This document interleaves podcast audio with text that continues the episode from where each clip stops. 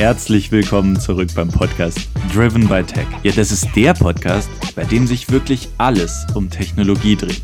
Wir schauen uns also die neuesten Entwicklungen in der Branche an und wollen herausfinden, wie sich diese auf unseren Alltag auswirken. Aber jetzt genug gequatscht.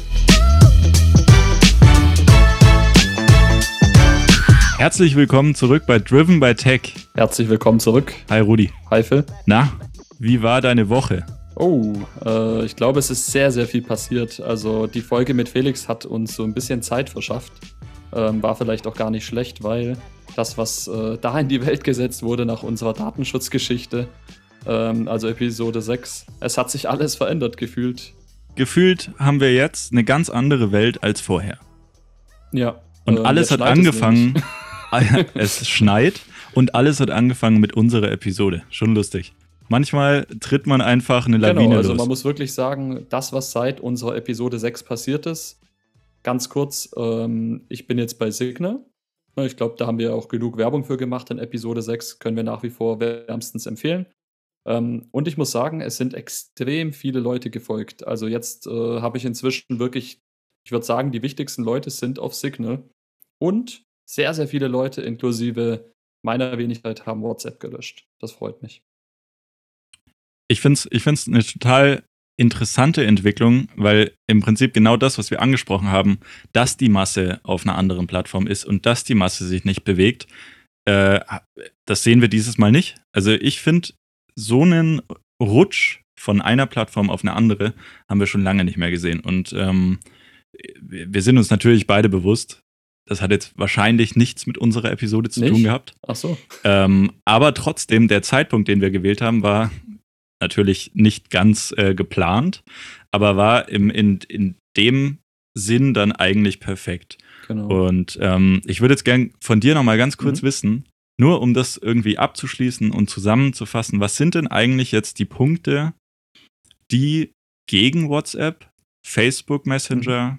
und andere spricht und die jetzt dich dazu bewegt hat, äh, zu Signal zu gehen? Ja, gute Frage. Also zum einen ähm, oder eigentlich kann man es wirklich auf einen, äh, auf ein schönes Stichwort reduzieren. Das sind, äh, oder vielleicht sogar drei Stichworte.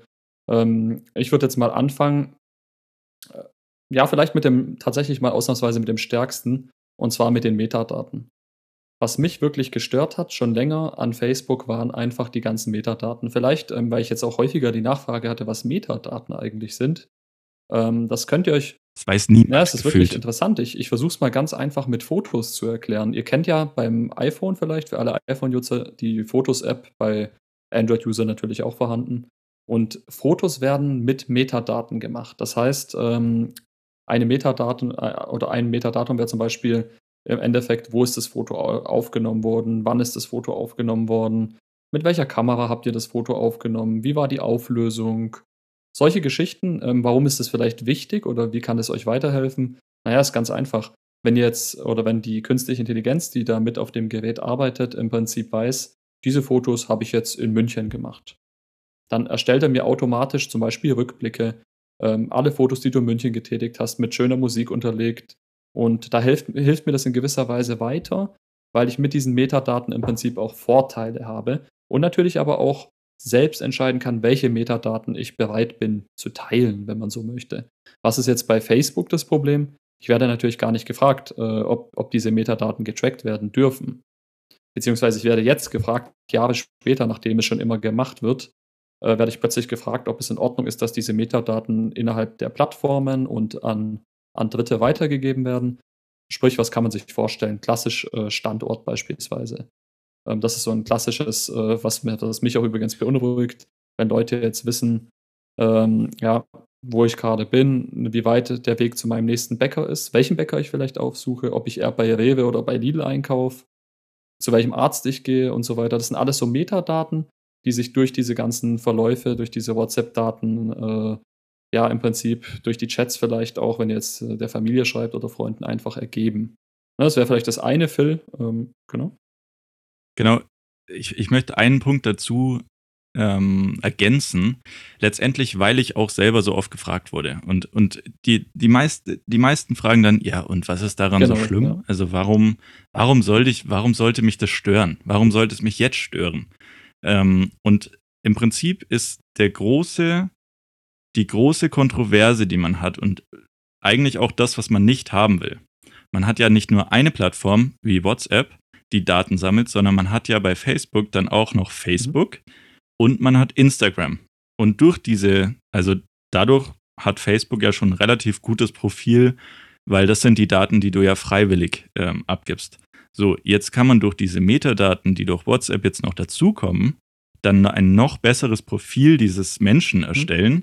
weil solche Sachen wie, wann stehe ich auf, was habe ich für einen Arbeitsrhythmus, mit wem spreche ich, wie oft spreche ich mit jemandem, wo spreche ich, in welchem Radius bewege mhm. ich mich, ähm, kann man, kann Facebook im Prinzip Dinge vorhersagen, bevor sie geschehen sind. Sprich, wenn ich mich jetzt irgendwie ähm, mit einer Person öfters unterhalte, sagen wir, man ist in einer Beziehung, mhm. ne? dann, und, und ich schreibe jetzt irgendwie auch noch anderen Kontakten, dann weiß Facebook schon, oh, das ist wahrscheinlich, und das werten die natürlich im Hintergrund ähm, aus, hm, das ist so ein Level, das ist einfach zu viel Kontakt. Also die Wahrscheinlichkeit für eine Affäre ist da schon größer. Dann natürlich nehmen sie die Location-Daten. So, wenn ich mich jetzt quasi da dann aufhalte, dann können die sagen, hm, die Wahrscheinlichkeit ist nochmal größer. Die wissen also quasi schon vor dir, ob du jetzt fremdgegangen bist oder nicht. Das ist jetzt nur eines von vielen Beispielen. Und deswegen ist es auch gar nicht, gar nicht so unwichtig. Mhm. Und deswegen sollte man vielleicht auch ein eigenes Interesse daran haben, diese Daten zu schützen. Jetzt nicht, um Fre Fremdgehen ja. im Prinzip ähm, nee. äh, nicht öffentlich zu machen. Nee, aber äh, es ist halt eines Be ein Beispiel, das das dann schön verdeutlicht. Und viele sagen dann, naja, also ist ja auch, ist vielleicht gar nicht schlecht, dass ich irgendwie Werbung geschaltet bekomme, die dann vielleicht auch bei Schwangerschaften kann man sowas natürlich vorhersagen. Ähm, genau. Ist ja super, dass die mir jetzt schon sowas anzeigen, aber ähm, man muss auch mal anders denken. Nämlich es geht nicht nur um Werbung, sondern es geht auch um Propaganda. Ja. Heißt, man kann Nutzern, die zum Beispiel sich für die SPD interessieren, ja. die sprechen dann öfters miteinander und dann kann man da Netzwerke im Hintergrund erstellen und denen kann man dann gezielt irgendwie Werbung schalten und da deren Meinung in eine Richtung drücken. Und das ist das Gefährliche und deswegen sollte man sich da viel mehr Gedanken drum machen. Ich glaube, die äh, Verallgemeinerung wäre ja im Prinzip, und ich glaube, das ist dann auch vielleicht für jeden verständlich, es werden Kommunikationsprotokolle erstellt. Beispiel, was Phil jetzt auch schön aufgezählt hat, ihr telefoniert irgendwie mit eurem ja, Parteikollegen der SPD. Machen wir jetzt mal wirklich ein vielleicht Beispiel, das jetzt nicht jeden betrifft, aber ne, wir, wir wollen jetzt mal einfach verdeutlichen. Dann wird getrackt, ja, wie ist die Telefonnummer des Anrufers? Wie ist die Telefonnummer des Angerufenen? Wie lang habt ihr telefoniert? Also Beginn des Anrufs, Dauer des Anrufs. Und diese Daten werden im Prinzip auf unbestimmte Zeit gespeichert. Und das ist jetzt zum Beispiel was, wo ich für, für mich persönlich sage, möchte man wirklich, dass diese Metadaten weitergegeben werden? Wollt ihr, dass dann diese Daten ja, bei Spotify auf einmal landen? Vielleicht bei der nächsten Krankenversicherung landen? Und das ist halt die grundlegende Frage und da vielleicht als letzten Denkanstoß, äh, wo fängt das Ganze an und wo hört das Ganze auf? Das ist so ein bisschen unser Problem. Es ist einfach nicht transparent. Und ähm, was da vielleicht noch abschließend genau. jetzt passiert ist, witzigerweise an dem Tag, an dem unsere Folge online kam, mussten die Leute zustimmen, ob sie künftig damit einverstanden sind, dass die Daten geteilt werden innerhalb der Plattformen oder nicht. Ähm, jetzt hat man durch den öffentlichen Druck, der erzeugt wurde, weil viele gewechselt sind, hat man das jetzt insoweit äh, seitens Facebook ja, hinausgeschoben, äh, hinaus äh, verzögert, dass man, ich weiß es gar nicht, Phil, weißt du wann, bis wann man jetzt zustimmen muss? Genau, also ursprünglich war es bis zum 8. Okay. Februar. Ähm, nachdem so viele Nutzer jetzt abgewandert sind, ähm, ist es jetzt, glaube ich, der 15. Mai oh, geworden. Okay. Was man da natürlich dazu sagen muss, ist, es ist natürlich eine Maßnahme, um die Leute zu mhm. halten, ändert aber überhaupt nichts an der Tatsache und ich finde es sogar ein bisschen kritisch, mhm. Rudi, weil dadurch gibt man ja im Prinzip das Ganze dann auch noch zu und sagt den Nutzern, naja, also wenn ihr jetzt damit nicht einverstanden seid, wir wissen, ihr bleibt ja jetzt erstmal, wenn, wenn wir sagen 15. Mai. Aber ich bin mir sicher, da wird keine Kommunikation mehr kommen. Mhm. So. Und ähm, da macht man das so durchs Hintertürchen und das gefällt mir dann eigentlich sogar noch mal weniger und bestätigt mich eher darin, ähm, WhatsApp ad acta zu legen. Genau, um das Thema vielleicht abzuschließen nochmal, unsere Empfehlung ganz klar ähm, tendiert Richtung Signal. Ähm, was ich auch akzeptieren kann, ist natürlich. Und warum? Ähm, Signal an sich, ähm, ja, da gibt es jetzt mehrere Punkte. Ich denke, die können wir schön kurz zusammentragen. Der erste Punkt ähm, wäre für mich ganz klassisch, ich denke, ich fange mit dem an Non-Profit. Ähm, das Ganze basiert einfach auf keinem ja, klassischen Unternehmen in dem Sinne, sondern der einer der ehemaligen WhatsApp-Gründer hat im Prinzip dann 50 Millionen von dem Geld, was er durch die Übernahme bekommen hat, ist natürlich nur ein Bruchteil, hat er direkt äh, in Datenschutz investieren wollen und hat dann eben bei Signal. Mhm.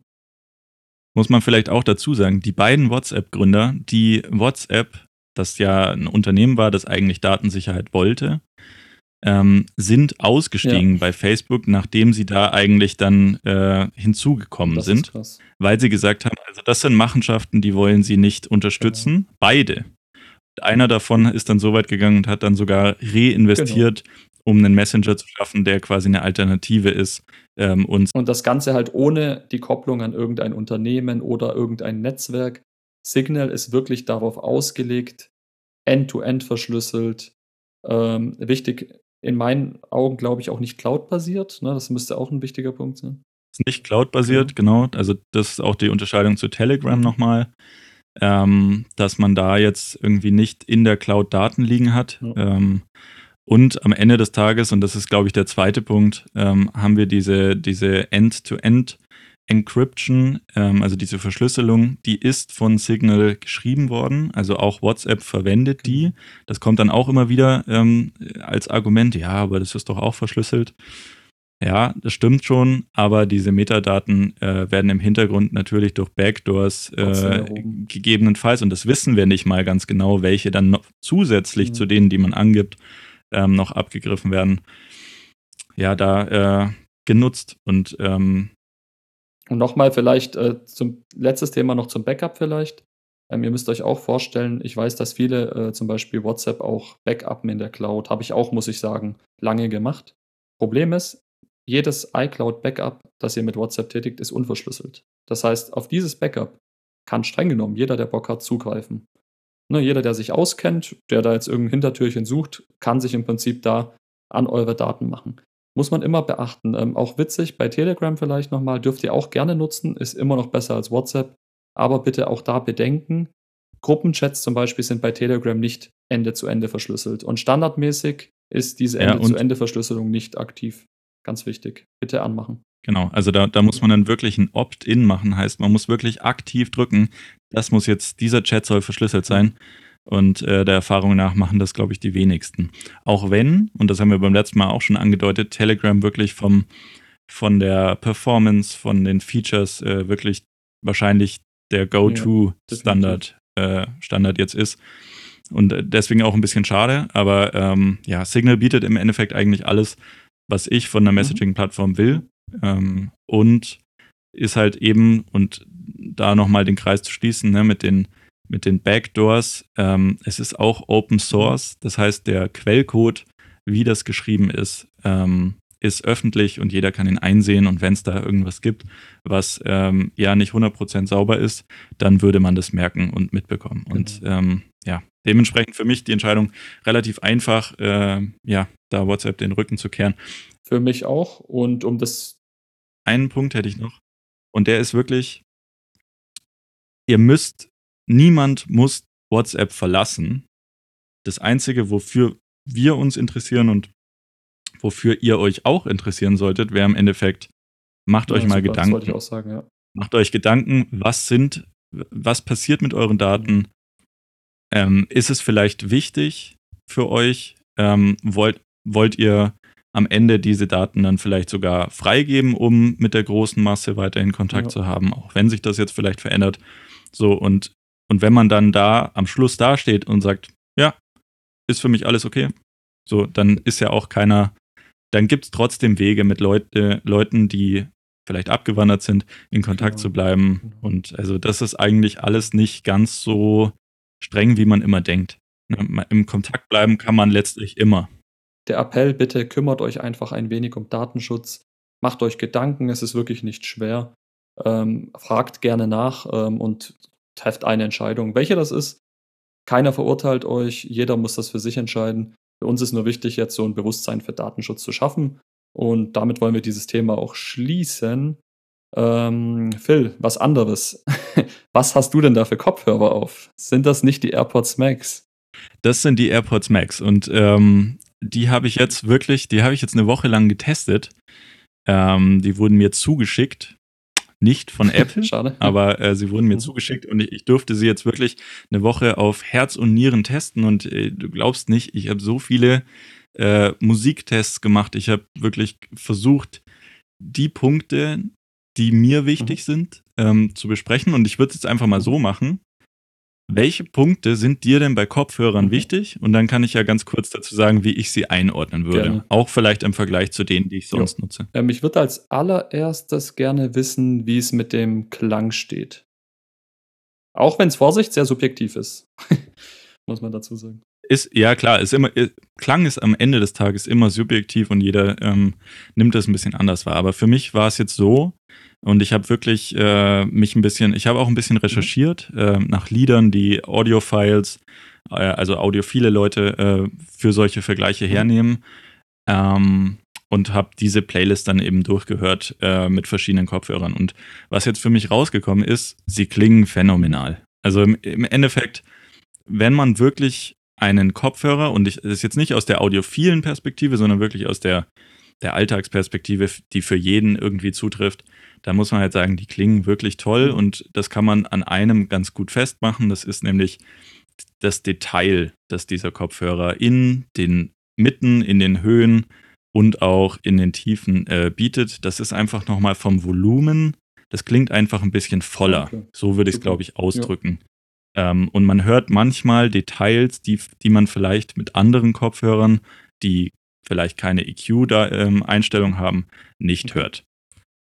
Gleichzeitig muss ich halt sagen, da muss man sich aber schon sehr drauf konzentrieren. Also man hört Ja. sofort, wenn man die anzieht, man, wenn man sie anzieht, dann hört man sofort, die klingen super. Okay. Aber man konzentriert sich ja in dem Moment auch drauf. Und Ja. wenn man jetzt einfach nur einen Kopfhörer sucht, den man halt gerne anzieht und Musik hört für den Alltag, dann würde ich sagen, muss man halt überlegen, ob das wirklich Sinn macht. Ich habe aber noch was anderes gelesen, das fand ich ganz interessant. Netflix ähm, arbeitet anscheinend gerade an diesem Oh ja, ähm, Feature Spatial Audio Unterstützung für AirPods Pro und AirPods Ja. Max. Und das wäre dann nochmal was, ähm, das konnte man jetzt gar nicht so super testen, weil es einfach wenige Inhalte Hast gibt, die es das unterstützen momentan. können? Ähm, weil ich habe das ja mit meinen. Ich habe es mal testen Okay. können. Genau, man kann sich ja Filme runterladen äh, über Apple, iTunes, ähm, die das Mhm. dann unterstützen.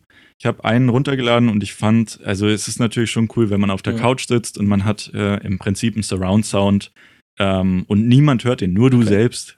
Ähm, und das ist natürlich schon, schon cool, wenn man da so ein, so ein ja, Immersive Experience äh, am, am äh, TV haben kann. Zweiter Punkt. So, und de deswegen, deswegen, äh, sie könnten perspektivisch sogar noch Okay. cooler sein, weil Netflix das dann unterstützt. Also wäre auf jeden Fall was, was man mal nutzen kann. Zweiter Punkt. Wie schaut es aus mit Tragekomfort?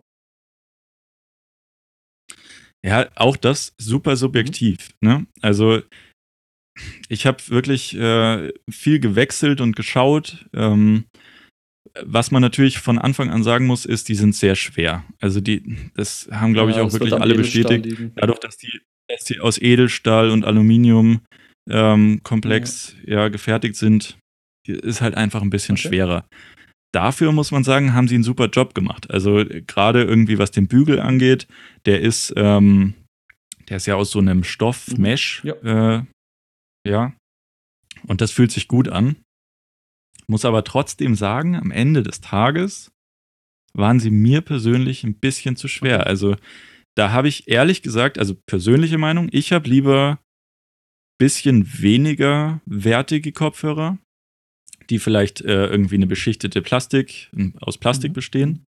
Ähm, ja, und äh, das, das trägt sich für mich ein bisschen besser, weil es halt einfach äh, ja, leichter Hast ist. du das gemerkt? Aber eines ist mir noch aufgefallen, bei den Ohrmuscheln.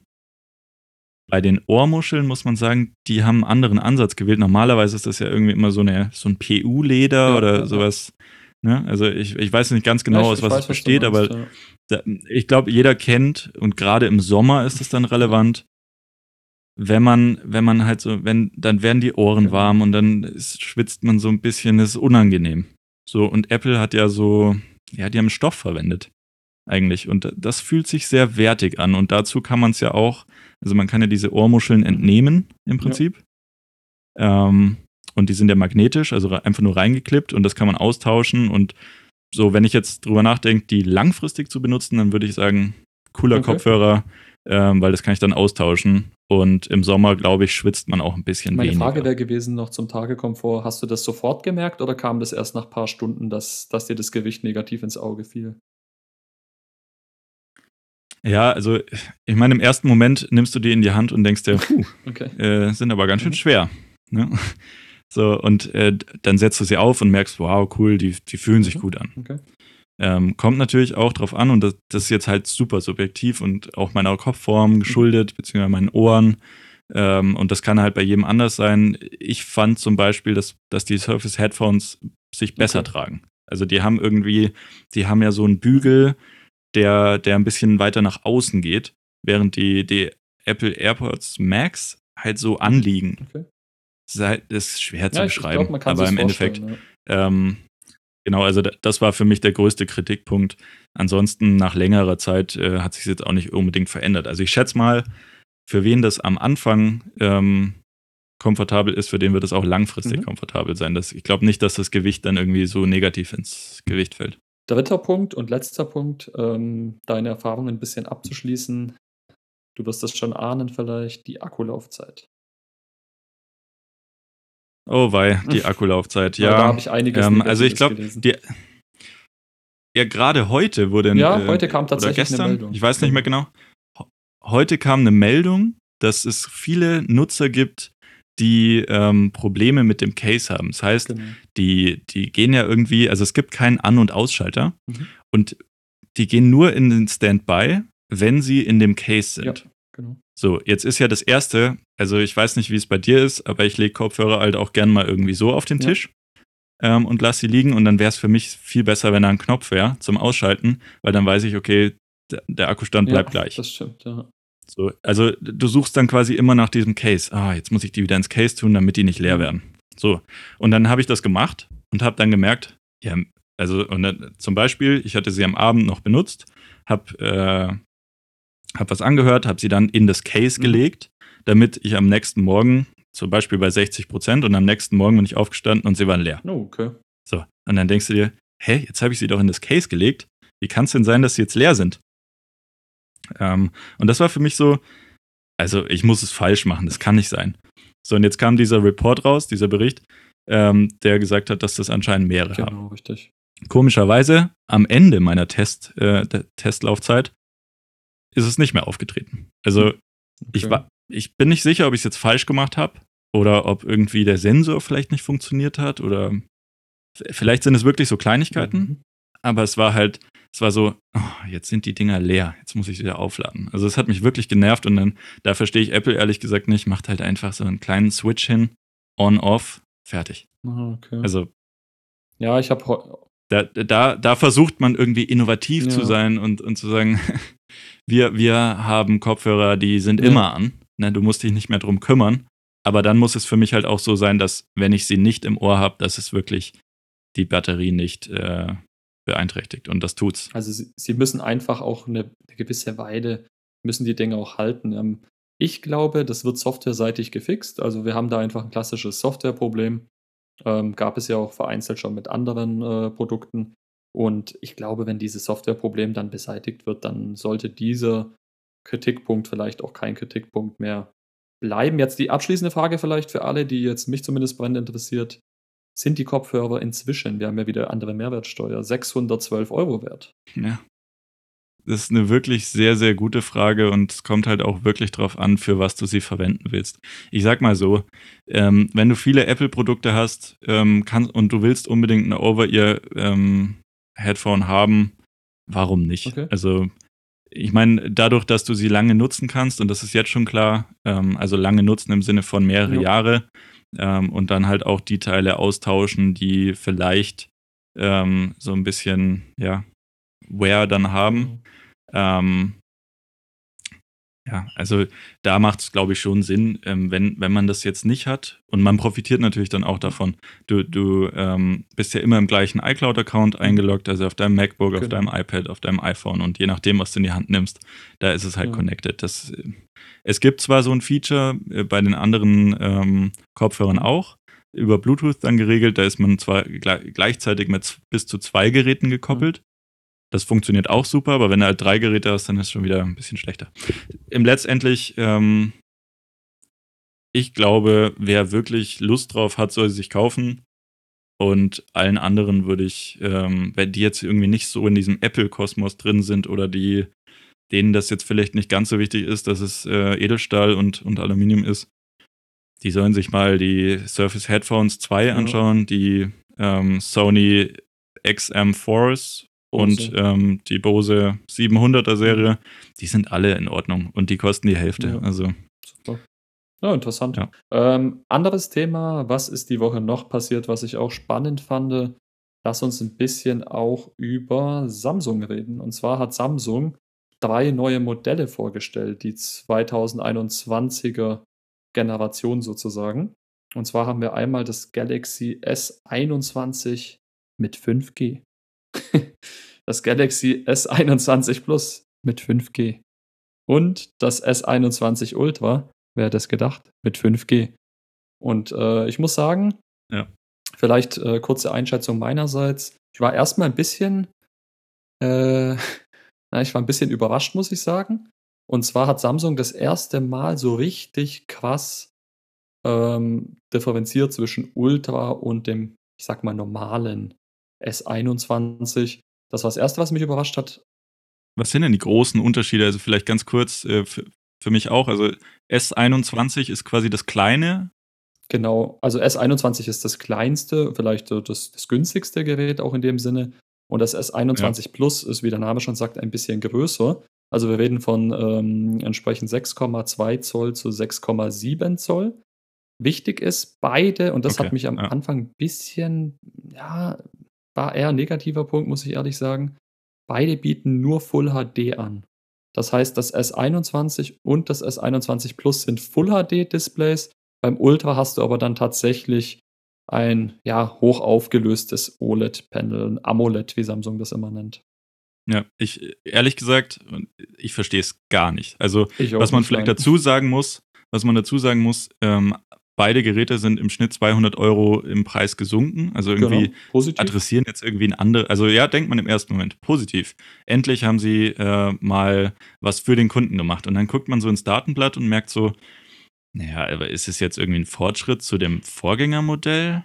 Das wahrscheinlich mhm. mittlerweile, also ich habe es jetzt nicht äh, gecheckt, aber ähm, bestimmt auch 200 Euro billiger ist. Also hat vielleicht einen neueren Prozessor, aber also ich habe jetzt gerade mal ins Datenblatt geguckt. Ne? Mhm. Das diese Full HD-Auflösung, mhm. die, die stört mich eklatant. Weil im Endeffekt okay. ist, für, warum würde ich ein Samsung Galaxy kaufen? Wegen des Displays, weil Samsung diese OLED-Panels hat. Muss man ja auch wissen, ne? im iPhone sind auch Samsung OLED-Panels. Also das sind wirklich genau. mit die besten AMOLED-Displays. Vielleicht auch dazu, ähm, damit wir keine falschen Infos äh, verbreiten, Full HD in dem Fall keine 1080p Auflösung, sondern wir haben schon äh, eine bessere Pixeldichte. Wir haben, ähm, Samsung nennt das äh, FHD Plus ähm, mit 2400 mal 1080 Pixeln. Ganz wichtig noch dazu erwähnen, ähm, ist natürlich ein bisschen besser als Full HD. Ähm, nichtsdestotrotz muss man sagen, der Unterschied zum Ultra mit dem sogenannten WQHD Plus, wie Samsung das nennt, also praktisch eine 4K-Auflösung, ist einfach gegeben. Und ähm, da muss man sich schon die Frage stellen, ja, hab, schaffen die Hersteller da mittlerweile so ein Zwei-Klassen-System? Ne, mit diesen Ultra-Geräten, die so besonders toll sind, wo ich alles kriege, dafür aber auch natürlich tiefer in die Tasche greife. Oder macht sich das vielleicht am Ende gar nicht so wirklich bemerkbar mit diesem äh, Display-Unterschied? Und was das, das wäre jetzt meine mhm. Frage gewesen. Das wäre meine Frage gewesen, ähm, weil ganz lange hat man immer überlegt und Apple hat ja selber auch äh, ganz lange gar nicht diese wirklich hoch mhm. aufgelösten Displays dann verkauft, weil sie immer gesagt haben, naja, auf dem Abstand macht es ja gar iPhone keinen 11. Sinn. Und Samsung war immer, ja, und Samsung war immer die Firma, die gesagt hat, wir machen, was möglich Genau. ist. So, und das sieht besser aus. Und auch wirklich in den, in den Display-Tests haben die Samsungs dann jedes Jahr auch wieder die Messlatte Ja, eins höher definitiv. gesetzt. So, und jetzt geht man hin und nimmt das einzige weg, was, wofür man Samsung unbedingt kaufen Mhm. sollte. Verstehe ich nicht. Also war sehr verwundert und weiß ich auch nicht, ob das äh, nicht falsch ist. Ich hatte da mal in der Pressemitteilung gelesen und dann äh, hat, also Samsung hat sich dazu geäußert und haben, die haben gesagt, naja, sie haben Marktforschung gemacht und die meisten Kunden brauchen Mhm. das nicht. Okay. So, denen reicht auch irgendwie diese, diese schlechtere Auflösung. Aber ganz ehrlich, ich weiß es nicht. Also ich bin gespannt, wie der Markt reagiert. Für mich wäre es so, ja, also jetzt hat man das Einzige weggenommen, was toll war. Ein Punkt vielleicht, Phil, auch was ich sehr interessant finde. Ähm, Samsung hat jetzt die 120 Hertz adaptiv eingeführt. Sprich, ähm, das Display ermöglicht im Prinzip einen Spielraum von 60 bis 120 Hertz.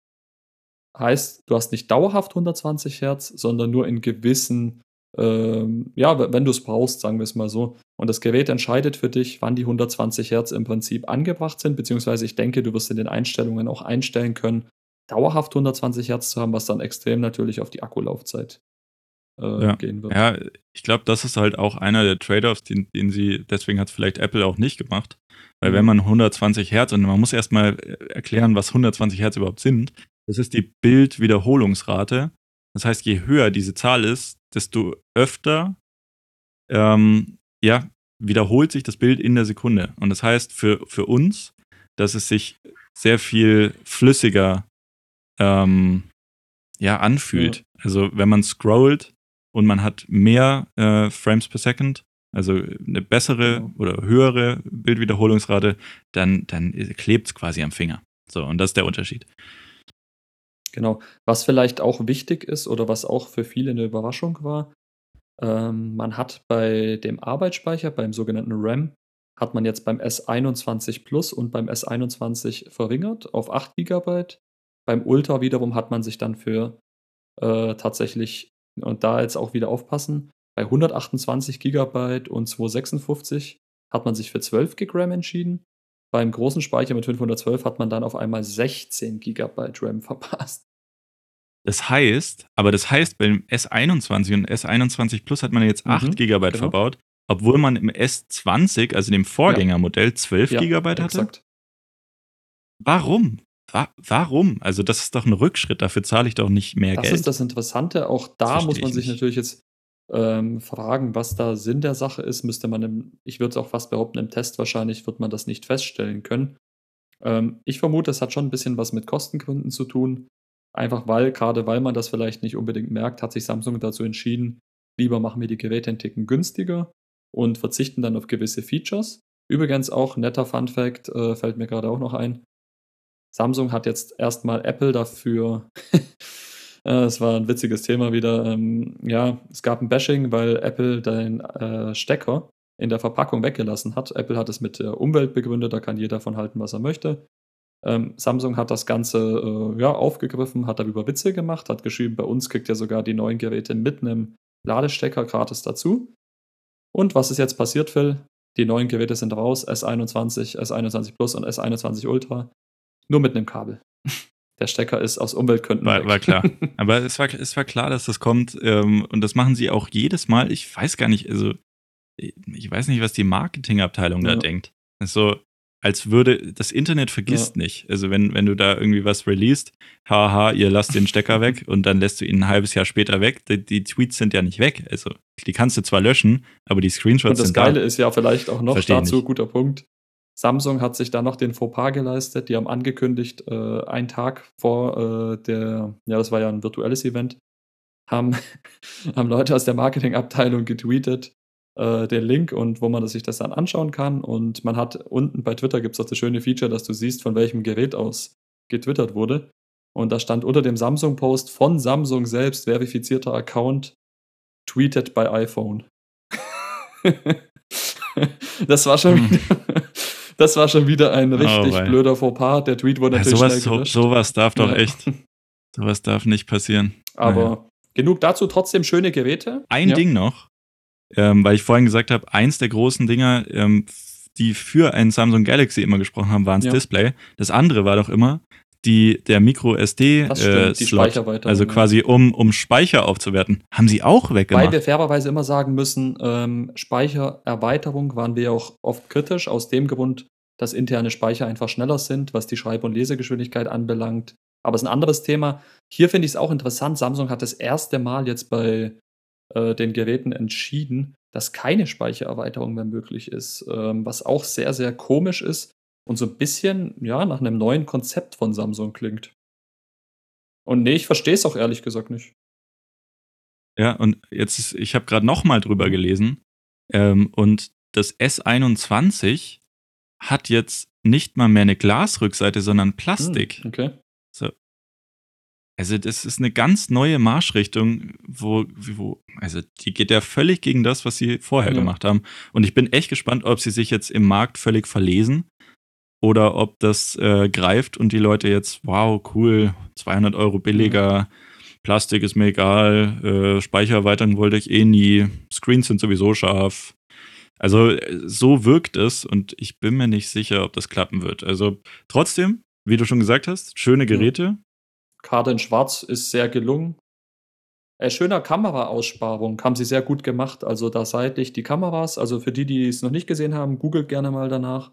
Ich finde die neuen Geräte echt, äh, sind echt schön geworden. Auch wenn viele Punkte Ansprechend. genau ansprechend, auch wenn viele Punkte jetzt dem, was Phil und ich von einem Smartphone erwarten, natürlich ja einfach widersprechen. Muss man offen so sagen. Ja, und dann vielleicht noch eins zu dem Ultra. Das fand ich auch interessant. Sie haben dem S21 Ultra ähm, eine S-Pen, also quasi diese Ah, Stiftunterstützung, ähm, gewährt. Das heißt, du kannst jetzt einen S-Pen dafür kaufen, aber nicht wie beim Note, also das ist ja quasi das Gerät, was sie sonst Ja. noch haben, ähm, das eben dafür bekannt ist, dass man halt Notizen machen kann mit einem Stift. Man kann diesen Stift nicht im Gerät unterbringen. So, man muss ein Case kaufen, um dieses, im Prinzip genau das, was Steve Jobs gesagt hat. Wer will denn äh, ein Gerät mit dem Stift äh, bedienen, wenn du dann nicht weißt, wo er ist? Also den verlierst du ja. So, und kaufen die Leute jetzt wirklich so ein, also das Case, ich guck's mir gerade an, es ist riesig. Witzig, dass du Steve Jobs auch zitierst, wollte ich auch gerade. Ich habe ein extra Zitat rausgesucht. Who wants a stylus? You have to get them, put them away, you lose them. Nobody wants a stylus. so let, let's not use a stylus. Man muss dazu sagen, Apple hat dann später auch den Apple Pencil fürs iPad vorgestellt. Ähm, auch wenn es ein bisschen ein anderer Anwendungsfall ist, fürs iPhone wird sowas hoffentlich niemals geben, weil es einfach auch nicht notwendig ist. Aber ähm, ich kann schon verstehen, dass das gewissen Leuten auch weiterhilft. Ne?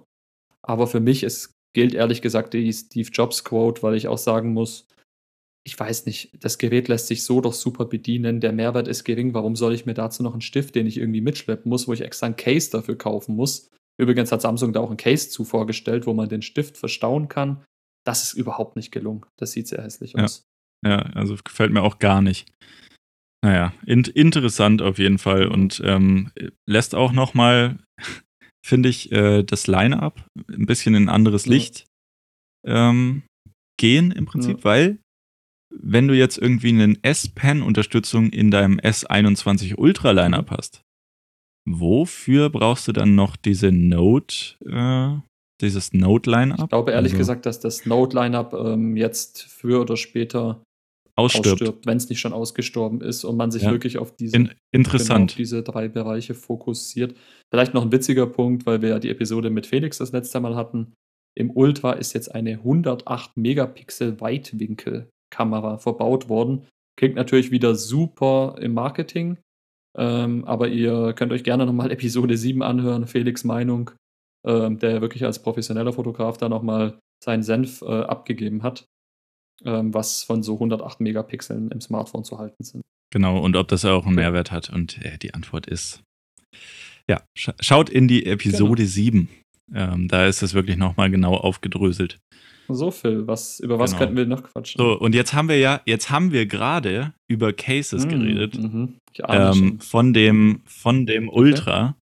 Und ähm, uns wurde ja in, in der letzten Woche ein Case zugespielt für das iPhone Genau. von Pitaka. Die haben uns äh, Freundlicherweise was zur Verfügung gestellt, genau. Genau, und ähm, wir durften das jetzt über einen Zeitraum Mhm. testen und ich bin gespannt, weil du bist ja auch jemand, genauso wie ich, der, der eigentlich nicht der größte Fan von Handyhüllen ist, oder? Definitiv. Vielleicht vorab, ähm, genau, Phil und ich sind jetzt zwei Personen, die sehr, sehr, also Apple sehr schätzen wegen des Designs. Ähm, für uns ist Design essentiell. Ähm, wir finden es einfach optisch ansprechend. Deswegen auch, wie gesagt, Samsung hat da jetzt auch zum Beispiel gute Arbeit geleistet. Aber was ist das Problem vielleicht? Die Hülle macht das Design zwangsläufig irgendwo kaputt, oder Phil? Genau, und ja, Design ist für mich aber nicht nur, wie es aussieht, sondern auch, wie es sich Mhm. anfühlt. Ja.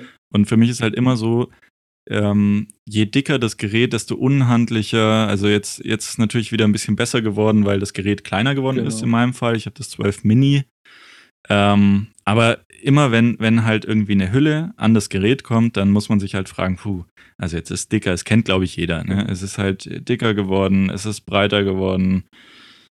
Es macht halt einfach nicht mehr so viel Spaß, das Gerät zu nutzen. Und dann, dann ist dieses ganze Design, wo sich Apple so ins Zeug gelegt hat, ja dann im Prinzip dahin. Ja.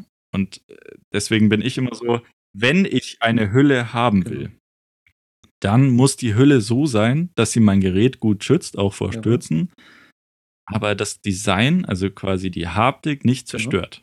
So, und es gibt quasi keine Hülle. Also ich weiß nicht, wie lange ich schon iPhones habe. Zwölf Jahre gefühlt.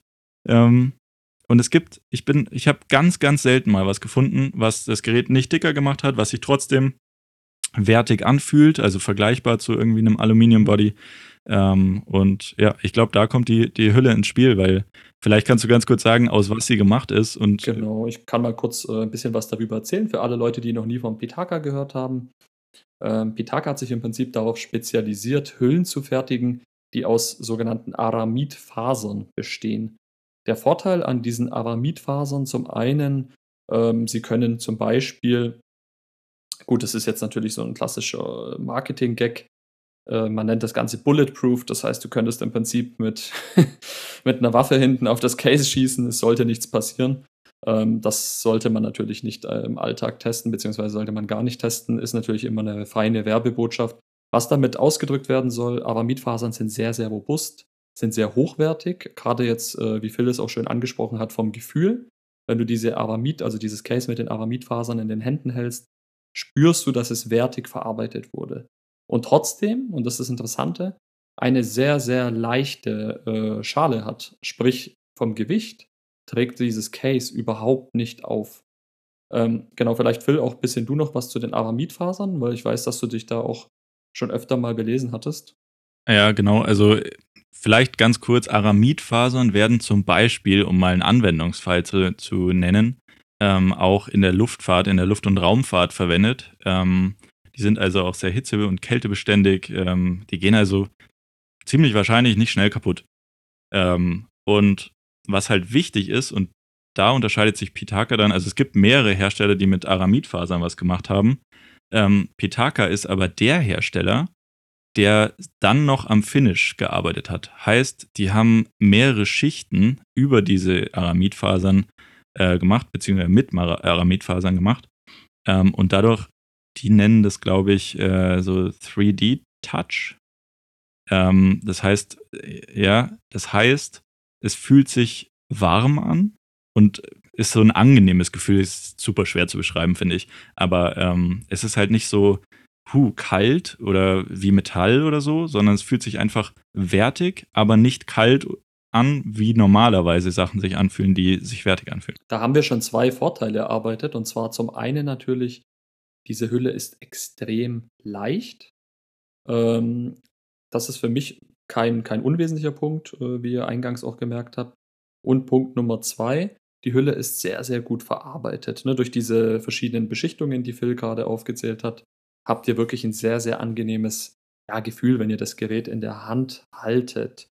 Ähm, dazu muss man vielleicht sagen, das ist ganz wichtig, diese Hülle umschließt nicht das komplette Gerät. Das heißt, ähm, wenn wir jetzt vom iPhone ausgehen, das waren jetzt unsere Testgeräte im Endeffekt, haben wir den Lauter- und Leise-Knopf auf der linken Seite, den Stummschalter und auch ähm, auf der anderen Seite den Ein-Ausschaltknopf, zumindest jetzt fürs iPhone 12 gesprochen. Die sind komplett frei. genauso wie unten und wichtig auch oben. Das kann für viele Leute ein Nachteil sein. Pitaka begründet das damit, dass es einem nicht zu dick aufträgt. Ähm, das ganz wichtig ist, dass das Gefühl, dieses Case-less-Gefühl erhalten bleibt. Also das Gefühl, dass ihr im Prinzip gar kein Case um das Gerät habt. Wir finden, das ist trotzdem irgendwo ein gewisser Nachteil für Leute, die halt etwas un ja, die vielleicht nicht die, die beste Vorsicht an den Tag legen. Ich sag's mal so nett ausgedrückt. Ja, ja wie, wie ich ein, eingangs gesagt hatte, mir ist halt immer auch wichtig, dass wenn ich schon eine Hülle dran mache, dass es dann auch vor Sturzschäden und nicht nur vor Kratzern geschützt genau. ist. Und da bin ich mir halt, wenn, wenn es offen ist, also ich verstehe, warum man es ja. macht und ähm, ganz ehrlich, es fühlt sich dadurch eben auch so an, als hätte man fast keine Hülle dran.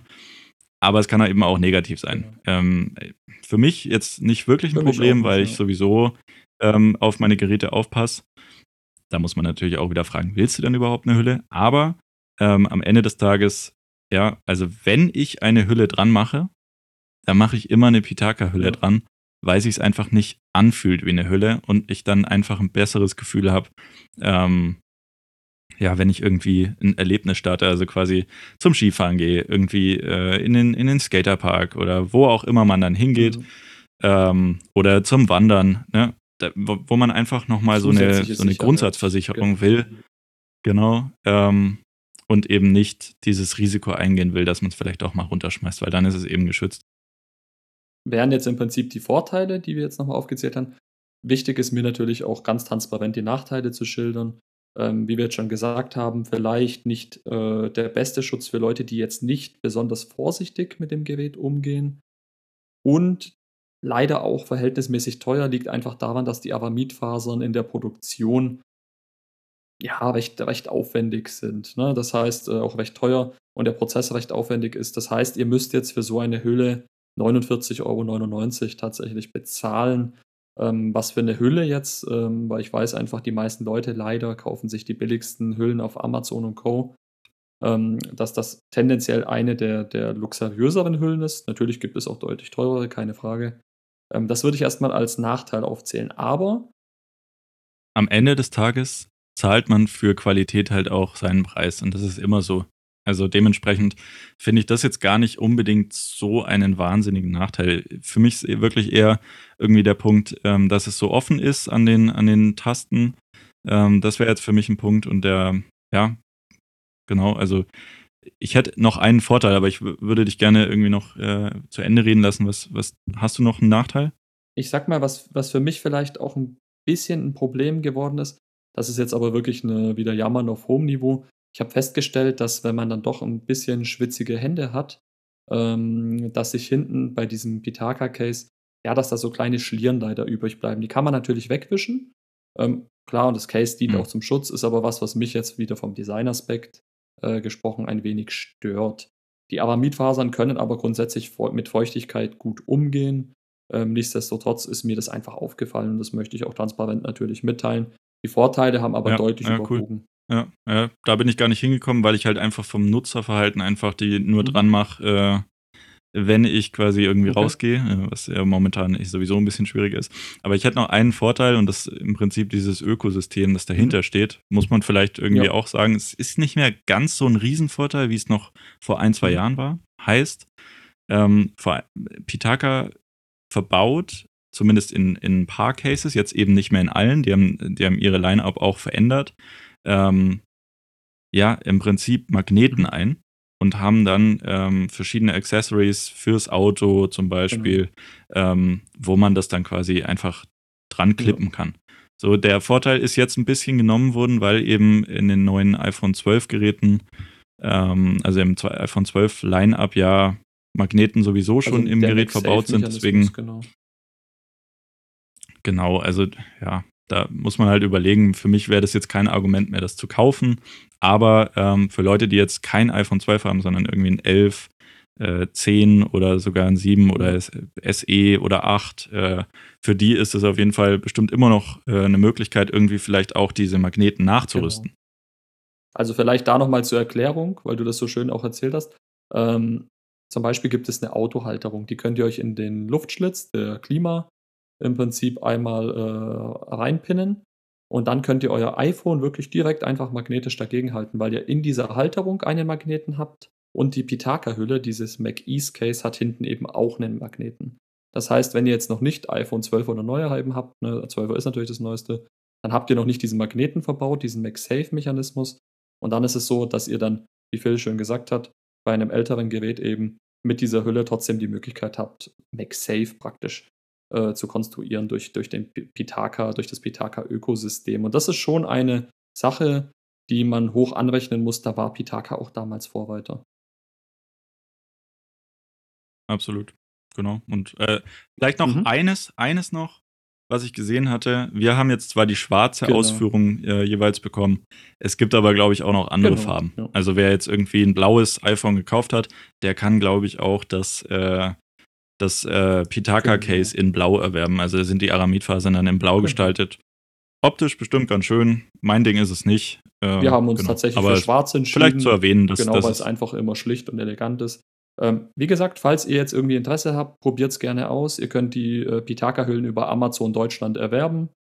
Ähm, kosten wie gesagt 49,99. Pitaka hat aber auch die Invite a Friend-Möglichkeit. Das heißt, wenn ihr da irgendwie einen Kumpel, wenn ihr eine gekauft habt und einem Kumpel auch einen Link schickt, dann kriegt er 10% zumindest Rabatt. Ähm, für alle, die da Interesse bekommen haben, ich glaube, wir haben es nochmal schön transparent auch alles mitgeteilt, ähm, was unsere Eindrücke waren. Ja, und das soll es eigentlich schon zu Pitaka und unserem immer wiederkehrenden Hüllenproblem gewesen sein. Genau, ja. Also wenn Hülle, dann Pitaka. Oder Apple Original, Fragezeichen. Original, Fragezeichen, ja. Genau. Aber äh, so würde ich es genau. zusammenfassen. Also für mich ist es so am besten, aber keine Hülle und drauf genau, aufpassen. Richtig. Jetzt hast du gerade. Alright, dann. Jetzt hast du gerade, ähm, und das, da würde ich noch ganz kurz drauf okay. eingehen. Du hattest jetzt gerade über MagSafe mhm. geredet. Und dann habe ich, ich hatte vor zwei Tagen gelesen, es gab Gerüchte in Richtung MacBook mhm. Pro, dass MagSafe zurückkommt. Und ich wollte dich einfach mal ganz kurz fragen. Also MagSafe, für alle, die das nicht kennen, ist dieser magnetische Verschluss, der eigentlich am, am MacBook, äh, ja, an den älteren MacBooks verbaut mhm. ist. Das heißt, wenn man durchläuft, dann zieht man nicht das ganze äh, Gerät mit, ja. sondern, sondern es geht halt magnetisch weg. So, das Kabel fällt auf den Boden und dein Gerät bleibt auf dem, auf dem äh, Tisch stehen. So, und das gibt's ja jetzt seit den neuen MacBook Pros, MacBook Airs äh, nicht mehr, weil USB-C das ersetzt hat. Und ich habe gelesen, es soll zurückkommen. Wäre das für dich ein Grund? Ähm, findest du das interessant oder ist das für dich eigentlich mittlerweile relativ egal, jetzt wo du auch ein MacBook Air hast? Ähm, ja, sehr gute Frage. Also, ich sag mal so, früher hätte ich auf jeden Fall gesagt, das wäre für mich ein Grund. Ich fand MagSafe damals, ich weiß noch, ich habe mir 2012 mein erstes MacBook Air gekauft. Äh, hart verdientes Geld, Ferienjob. Ähm, da war für mich MagSafe einfach, ja, ich will jetzt hier nicht übertreiben, aber so eine kleine Revolution. Ich, äh, mir ist das tatsächlich auch einmal passiert, das Ding stand auf dem Tisch, bin am Kabel hängen geblieben, das Kabel löst sich, nichts passiert, kleiner Schreckmoment. Jetzt nutze ich seit geraumer Zeit ja das MacBook Air mit dem M1-Chip, logischerweise demzufolge mit USB-C, also MagSafe gibt es hier nicht mehr. Ich muss ehrlich sagen, ich würde lügen, wenn ich es, wenn ich jetzt sage, ich vermisse es. Ich fand es immer eine nette Geschichte, aber, und jetzt komme ich vielleicht zu dem großen Aber, was stört mich? MagSafe war immer ein individueller Mechanismus, also äh, von Apple spezifisch. USB-C ist ein universeller Standard. Das heißt, ein USB-C-Kabel kann ich für unser, kann ich für mein Mikrofon für, zum Podcasten benutzen. Ähm, USB-C kann ich vielleicht hoffentlich irgendwann mit dem iPhone nutzen zum Laden.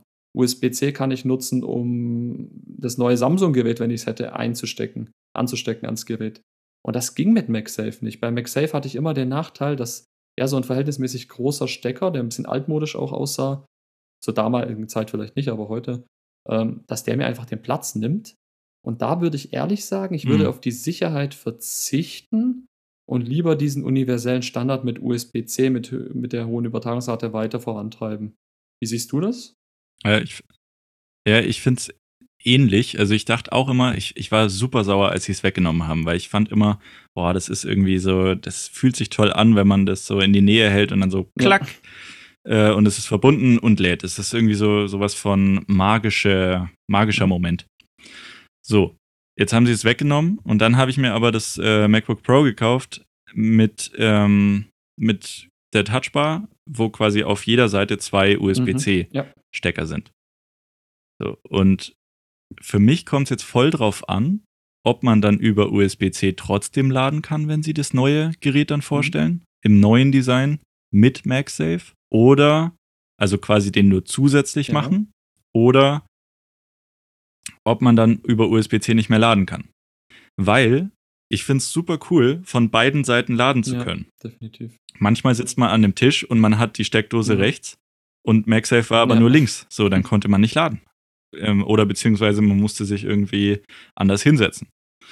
Finde ich, also ja, und wenn ich jetzt gerade so an meinen, an meinen Rucksack denke, ähm, den ich zum Traveln dann, äh, also zum Reisen mitgenommen habe, da habe ich halt mittlerweile einfach nur noch ein USB-C-Kabel drin, weil man alles darüber laden kann. Das, Ja. ist ein, das ist halt Komfort. Das ist wirklich Komfort. Und ganz ehrlich, wenn sie diese Möglichkeit über USB-C laden wieder wegnehmen, dann bin ich kein Fan. Aber gleichzeitig würde ich mich dann auch fragen, also wenn sie es weiter unterstützen und MagSafe hinzufügen, dann würde ich ja trotzdem nur über, über USB-C laden. Also Ja, dann stimmt. hätte das auch beim Reisen, dann hätte es eigentlich gar keinen Vorteil. Ja, ja schwierig. Also ich bin wirklich gespannt und ähm, ich bin auch noch mehr gespannt darauf, was sie ähm, vom Design her verändern. Also ob es dann irgendwie, da, das wäre für mich eher so ein Thema, wo ich sagen würde, da ist das MacBook mittlerweile so ein bisschen altbacken oder auch der iMac. Die haben richtig große Ränder im Vergleich Ja, zur Konkurrenz.